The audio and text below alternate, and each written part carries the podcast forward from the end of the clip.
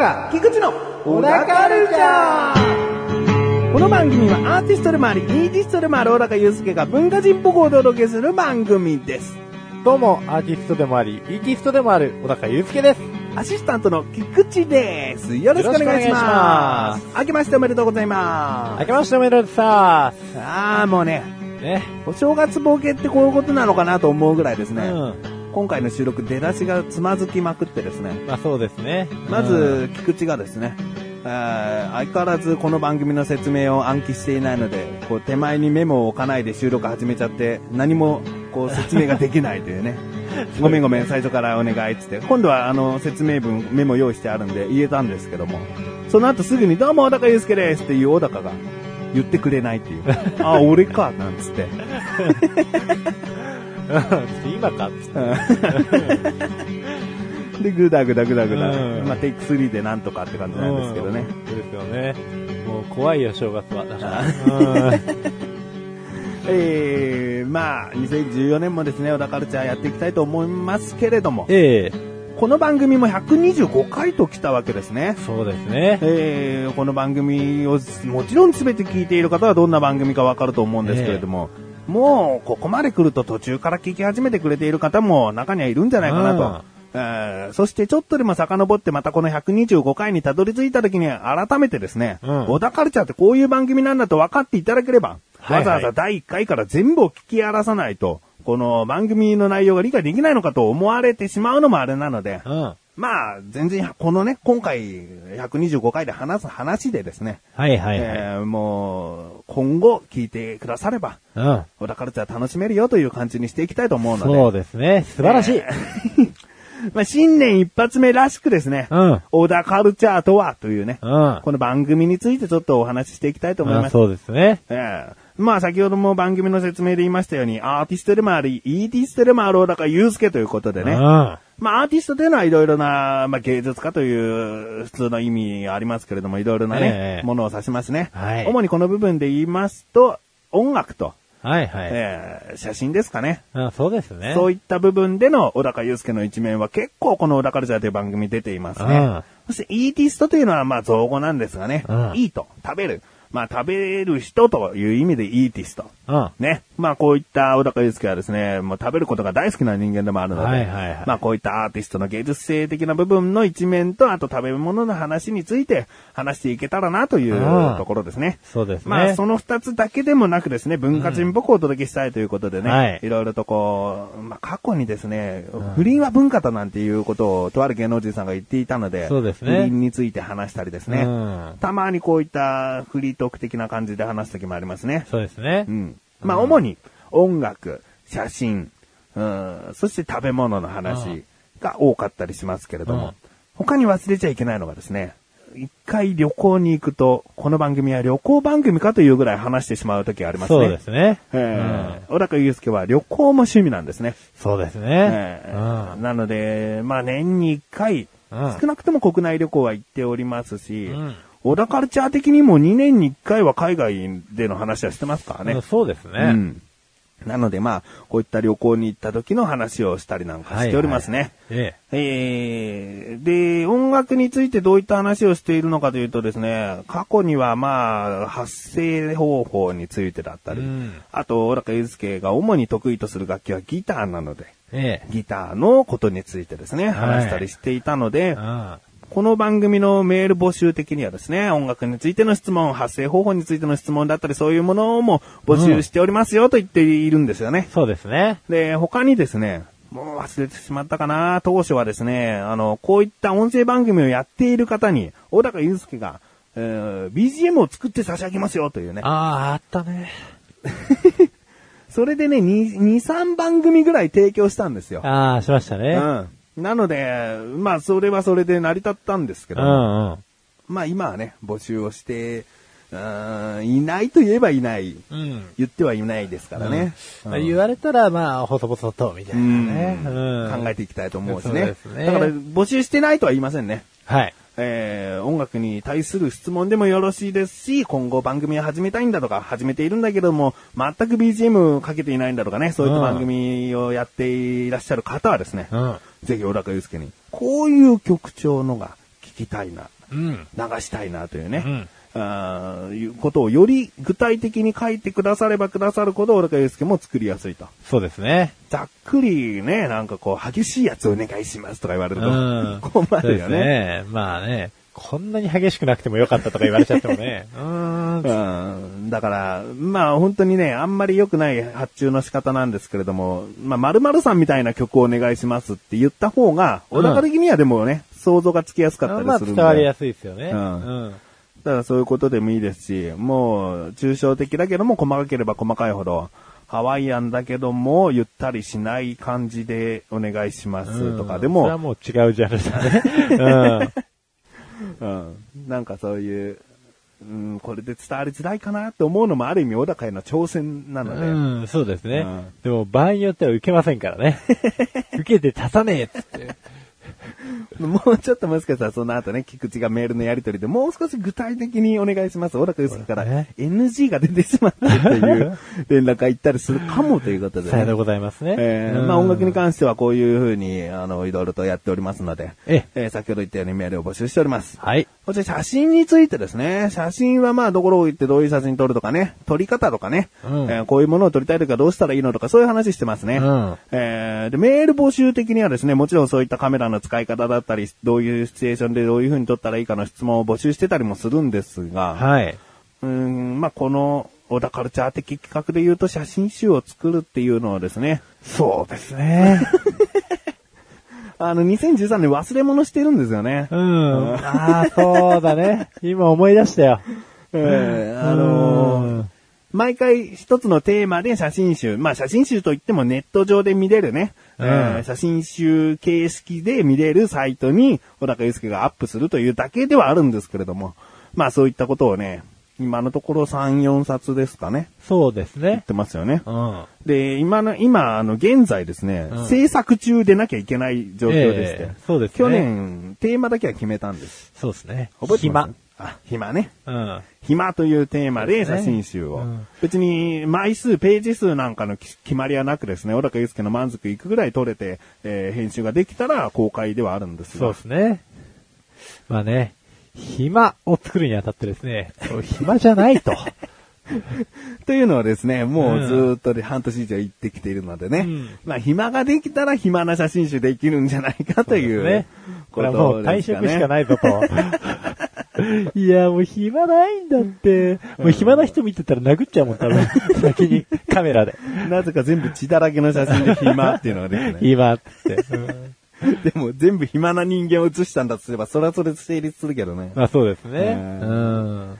まあ写真についてはこういう感じですかね。はい。で、旅行はですね、もう本当にお土産話です。小高祐介が行ってきてどうだったかとかそういう話をしておりますね。うんえーでも、まあ、うん、おすすめの旅行先とかね、そういうのをメールで来たらお答えしていきたいよね。まあそうですよね。うん行ったことない場所でも、情報は、あの、どこ行くってことでいろいろと小高祐介自身集めてはいると思うので。そうですね。えーまあ行ったことはないけども、ここはこういうのがあって、すごい魅力的らしいですよ、みたいうんな情報は絶対小高祐介持ってますので。まあそういう。そうですね。笑ってますけど、持ってます。うんうん持ってる自信があるので、うちとしては。なので、お前が、お前が調べろや。どんだけふっかけんだいやいやもう、小高、小高カルチャーですからね。聞くカルチャーじゃないですからね。もう名前がさ、もうあれだよ、今年はもう変えていこうよ。ちょっと、危ないよ、これは。じゃあ終わる時だよ。コーナー名なともかく、ともかく番組名は変えらんないよ。えー、まあ、旅行についてはこんな感じです。もう、主にまあその3つが多いので、それに対してですね、メールいただけると、こういったフリートークのところでね、ご紹介できるんじゃないかなとも思っております。はいそしてですね、先ほども言ったように、イーティストの部分、食ね。うん。食に関してはもうコーナーとして設けてあるので、ええーほぼ毎回話しているんですが、うん小高郎の料理教室ですね。そうですねんまあ、これは毎回一つの料理や食材のテーマを一つ取り上げて、まあ、三つのレッスンと、うん。一つの小高郎先生自身のレッスン4、一つですね。それを提供していくという、そうですね。そういったコーナーなんですが。まあ、興味ある食材料理の時もあるでしょうし、うん。もう十分知ってるよというものもあるかもしれないですけれども。そうですねう。ん。うん。これに関してもメールは募集しておりますね。はい。もう、ご自身がメールを送ってくださる方が全く知らないものでもちろん OK ですが、うん。挑戦状的にね、まあこれ知ってるみたいな。カカオについてどうみたいな。うん。そんな感じで、もう本当に単語一つこう送ってくださればね、そうですね。小高郎先生は調べて、そうですね。全くなかったよとかぼやきながら始まりますから。うん。うん。ウィキペディアですよね。う んで、そのウィキペウィキペディアに全然書いてない時ね、うん。それで困るんだよね。困るんだよ、本当にさ。いろんなサイト行かなくちゃいけないからさ。たまにあるよね、ウィキペディアもね、本当にうん1行でなんか文字数多くて2行目でそうそう半分ぐらいで終わりみたいな。これ載ってんだろうみたいなやつがね、意外に載ってないんだよね。で、これ載ってんだろうと思ったらさ、パッて調べたら、これちゃんと乗っかってるやつもあるんですけど、うんもうね、こんなの聞いても興味がね、みたいなね、うん内容がずらって書いてあるとかさ、大変なのよ、いろいろ。うんうん。まあね、そこをうまく3つレッスンポイントをですね、見つけて。で、最後にね、小高祐介がね、どうでもいいことだったり、ちゃんと最後まで言いたかったことだったりというね、ええレッスン4のポイントをですね、言っていくのでね。うん。まあ、これも続けていきたいと思いますので、うん。今は2週間に1回ではなく4週間に1回ぐらいのペースになってしまいますね、コーナーは。うん、そうですね。ですが、えー、料理食材テーマ、結構、だからゆうすけもネタがないよとかね、たまにちょっと困ってたりするのでね、うん。あの、前回とか、ま過去に出たものだと取り上げるのはちょっと難しいんですが、ええ。まあ、それいちいちじゃあ調べなきゃいけないのと言ったらそうではないので、まあ、気になさらずに、うんちょっと変化しながら小高郎先生に、あの、話していただくようにするので、そうですね。きついな。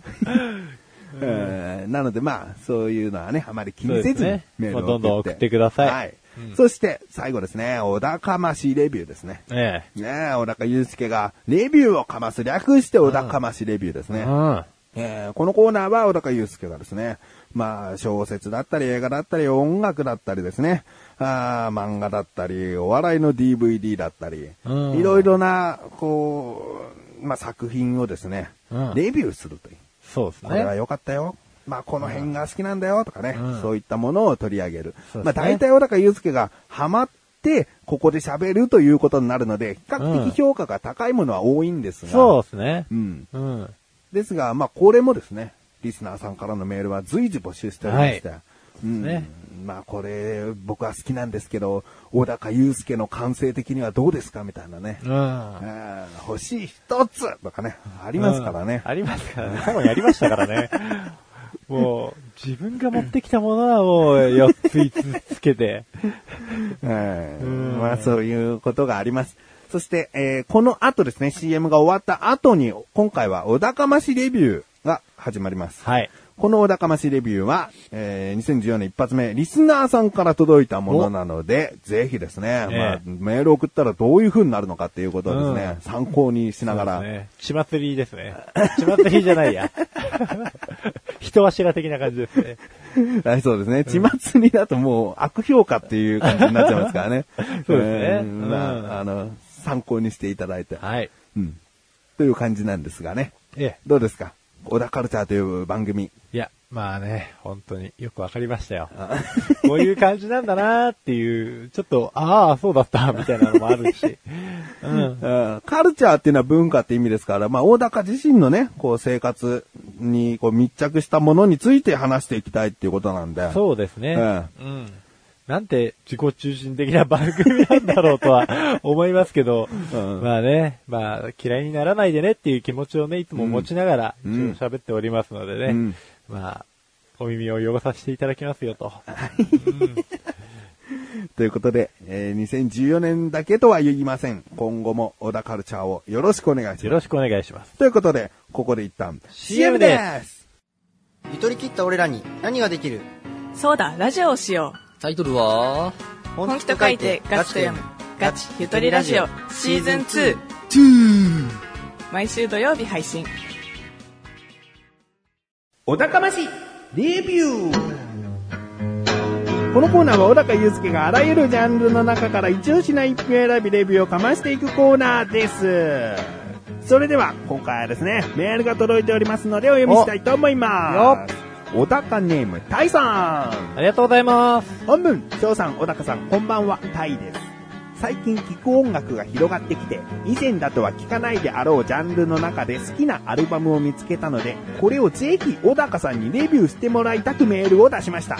はい。そのアルバムとは、水星のボアズというバンドのセカンドアルバム、The Overused End of the World and I Miss You Motherfucker です。このバンドのファーストアルバムのプロデューサーは元ナンバーガールの向井修徳氏で、このアルバムではその影響もいい具合に残りつつバンドの色を濃く表現できていて、個人的には良版だと思っています。小高さんの評価を聞いてみたいです。それでは配信を楽しみにしております。ということなんですね。はいはい。えー、このメールはですね、結構前からいただいておりました。はい。しかし、あの、音楽となると、小高祐介はまずそれをですね、レンタルして、レンタルしてじゃあすぐレビューできるかといったらそうではなくですねええ、日常的に聞いているんですね。そうですね。そこから感じ取るレビューということです。うんなので、お時間がかかってしまい、申し訳ございません。申し訳ございません。ということで、今回はですね、ええ音楽というジャンルの中から、はい。このタイトルがちょっと長いんですがね、うん水星のボアズさんの、えー、The Overused End of the World and Miss and I Miss You Motherfucker というアルバムをはい。レビューかましてください。あー、いいっつってね。うん。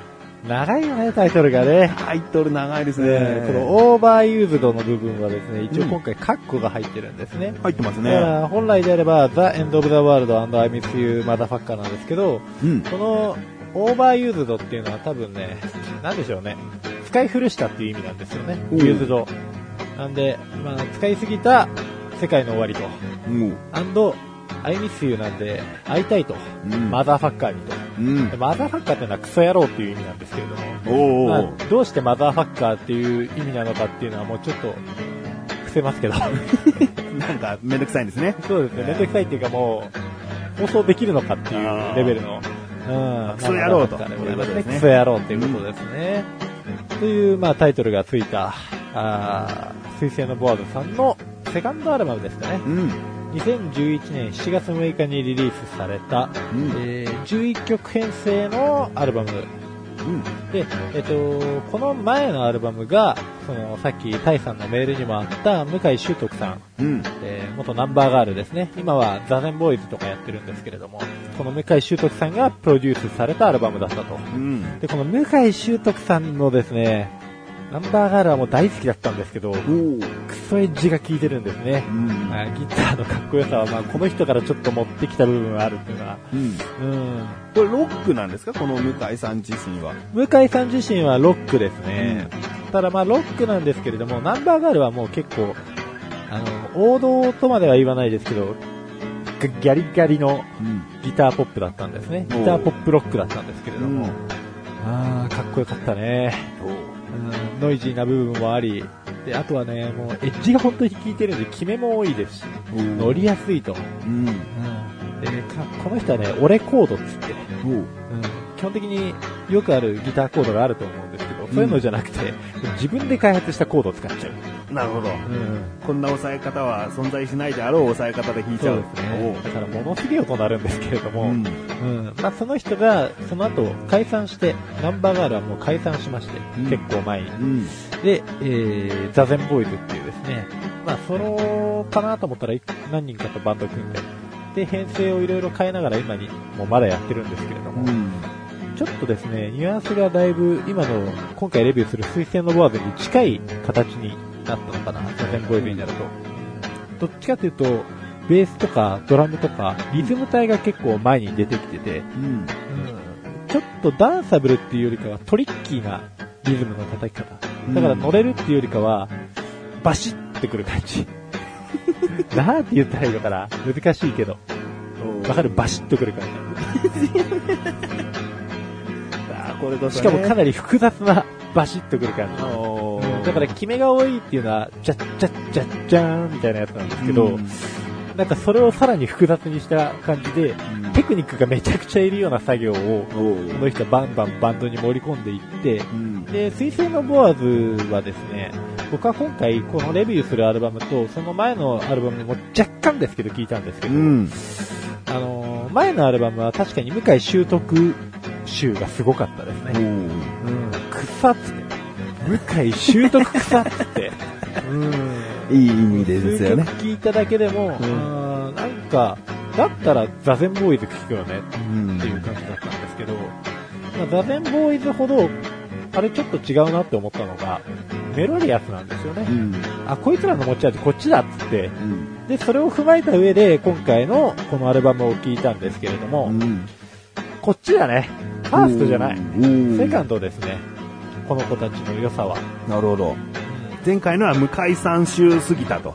向井さん仕様すぎて、で、かつ、多分聞く人たちも、向井修徳がプロデュースしたってうんいうイメージから入ってったと思うんで、うんうんまあ、向井修徳って本当有名なんですよお。この手の業界の人たちだったら、というかもう、この、この人の音楽ナンバーガールに影響された人たちが多すぎて、うん。ああ、向井修徳がプロデュースって言っただけで、多分、おどんなんや、つって、うんある程度想像しながら聞くと思うんですけど、うんまあ、その通りのファーストでしたね。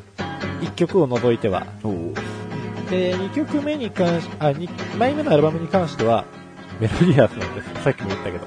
うん。でね、主に1曲目から、えー EOW っていう曲から始まって、ウルトラシューゲイザー46っていう曲までがかなりメロディアスです。うん。えーメロディー綺麗で、僕この4曲だけでも、あの、マキシシングルカットしていいんじゃないかなと思うんですけれども。うんで、その後はどっちかというと、向井修徳の影響を受けた曲たちって感じですね。うんなんで結構トリッキーなこともちょこちょこやってます。うん。うん。で、そうですね。そんな中でもちょこちょこやっぱりメロディー活かしてるような部分もあって、うん、実に聴きやすいし。いいメロディーです。で、一回聴いただけじゃ思わないです。ちなみに。何度か聞いてると馴染んでくる。そうです。だんだん好きになってきて、僕、うんこの4曲目の4 64かうん。っていう曲がですね、すげえ好きなんですけど、うん。まあ、タイトルのマザーファッカーっていうのを結構連呼してる曲なんですよ。で、最初ギターはちょっとミュートしながらテコテコテコって入ってくる。うん。で、サビになって、1回目のサビではさほど盛り上がらないんですけど、えーと、その後の感想とか、ドラムの細かいエフェクトとかう、ん。ボーカルのなんかこう、ちょっと哀愁漂うですね、ガラ声ガラガラ声、うん。うん、みたいなのがどんどんどんどん合わさってきて、ちょっとずつテンション上がっていくんですね。基本的にダウナーなビートでずっと刻まれてる曲なんですけど、ギターの演奏だけが徐々にテンション上がってきて、面白いんですよ。うん。これはボーカルの声ももちろん入ってるんですよね。あ、もちろん入ってます。歌なんですよねインストバンドじゃないので。うんうんうん、歌はバッチリ入ってますね。もうそれよりもでもやっぱギター注目すると面白いなって感じなんですか？ギターは、面白いです。結構テンション高いんですよね。うん。だから、4 64っていう曲も、うん中音ぐらいのギターをベベベベベベベベ叩いてる感じはあるんですけど、うん。今口で言ったような感じじゃなくて、もっと丸い音色で、うんキャンキャンキャンキャン響かせてる感じの。うんで結構単音でポンポン鳴らすのってさほど難しくないんですけど、うん。これがなんかすごく楽しそうに弾いてる感じをイメージさせる部分もあって、うんあ、面白そうだなーってうん。うん。聞いてましたよ。あちょっと自分でもコピーしてみたいなぐらいの。うん、そうですね、コピーできるでしょうね、これだったらっていう感じなんですけど、でも、このバンドのギター、ないしはドラム、ベース、全部そうなんですけど、ボーカルも含めて、エフェクトの使い方が非常に上手くてですね、多分ここの音楽の影響を受けてるんだろうなと思ったのが、3曲目にシューゲーザーっていう曲が入ってるんですけど、このシューゲーザーってもともと音楽のジャンルなんですよ。おうおう。うん。で、フィードバック奏法って言って、あのーエフェクト何個かオンにして、そのままアンプに近づいた時に、えっと、弦の振動の音が増幅して、うんわーっていう、うんハウリングに近いんですけど、意図的に鳴らしてるから、それがフィードバックっていう奏法になってるんですね。で、このフィードバック奏法も結構多用されてますし、これが好きな人たちって、エフェクト知ってる人多いんですよ、ちゃんと。おううん。なんで多種多様な結構エフェクターを使って、うん。うんかつ、まあ、B メロうん。うん。ほんでもってね、この64のいいところがですね、また話戻っちゃうんですけど、ギターのソロの前に、ちょっとエモいノイズが入るんですね。うん。エモいっていうのは、要するに、ちょっと感動的というか、うおっていう感じの、うん。うん。なんで、キュエンギャンみたいなのが鳴った後に、ソロが入ってくるんですけど、ギター音色ものまね多いですうんね。そうなんですよ。こんなんなかったですよ、今まで。大サービスですよ。うんただね、これはぜひ、うんこの一曲だけでも好きになれるんだったら、うん多分全体的に好きになるかもしれないかな。もう一度じゃあその曲名、何でしたっけ ?3 番目でしたっけ4曲目。4曲目。64の曲ですね。これがなんで最後に持ってこなかったのかなとも思ったんですけど、うんっていうぐらいいい曲なんですけど、うん。あーでも、好きになって一通り全部聴いてみて、あ、なんとなくこの位置だなっていうのは、後で分かりました。うん、なんでこれは逆に聞いてみていただいて、うん。うん、ああ、そうだったんだって思ってもらえれば、うん、幸いです。なるほど。えー、なかなかの評価じゃないかなと思っておりますが、まあ、星の数をですね、いきたいと思いますよ。最大が5つ星でございますが、いくつですか？5つお、5つタイさん5つ星ですって。うん。なんかね、最初聞いた時は3つぐらいだったんですけど、ううん、ん。やっぱり噛めば噛むほど系ですね、このアルバムに関しては。うん。聞けば聞くほど、こう、馴染んでくるし。味も出てくるし、うん好きになってくるね。うんうんで、話を聞くと、ボーカルさんの声とか歌詞とかそういうことよりも、やっぱりいろんなギターの音色が楽しめる一枚だよっていう感じもしますねそうです。ね。ボーカルの声はね、最初、やっぱり嫌いな人多いと思うんですよね。あ、そうですすか。ごいダウナーでしゃがれてるしっていうのが、ただこれがどんどんハマってくると、うん。ボーカルの声もすごくいいですよ。ねじゃあ、タイさんもこれを聞いて、とてもいいと思った感性というのは、小高祐介と、こう重なったわけですそうでね。すね。うん付き合えるんじゃないか？多分男性だと思いますよ。うんそっか。じゃあいいや。はい、ということで、今回は音楽というジャンルの中から、水星のボアズさんの The Overused End of the World and I Miss You Motherfucker というアルバムをレビューしました。第3名でありがとうございました。以上、お高ましレビューでした。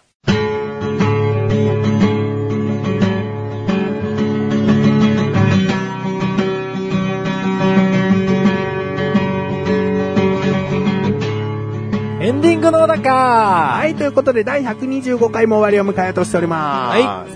まあ今回はね、新年一発目ということもあって、まあ番組の話でね、えー、ヘビーリスナーの方からしたらつまんない内容だったかもしれませんが、いやいやいや、そんなことないよ。改まったかな？改まったかな？うん、改まったよ。もうだからいろんな方面から超メールは募集してるよっていうアピールしたんだけども、そうですね。えーまあ多分今年も5通ぐらい来ればいい方かそうなですね。まあちょっとそこ狙っていきたいよね。えうん。固めに、固めに狙っていきたいよね。全部、全部がでもさ、音楽作ってくださいメールだったら、それはそれでてんやわんやですよう。ん。そういうのはね、やめてほしいよね。うん。ちょっと考えてって。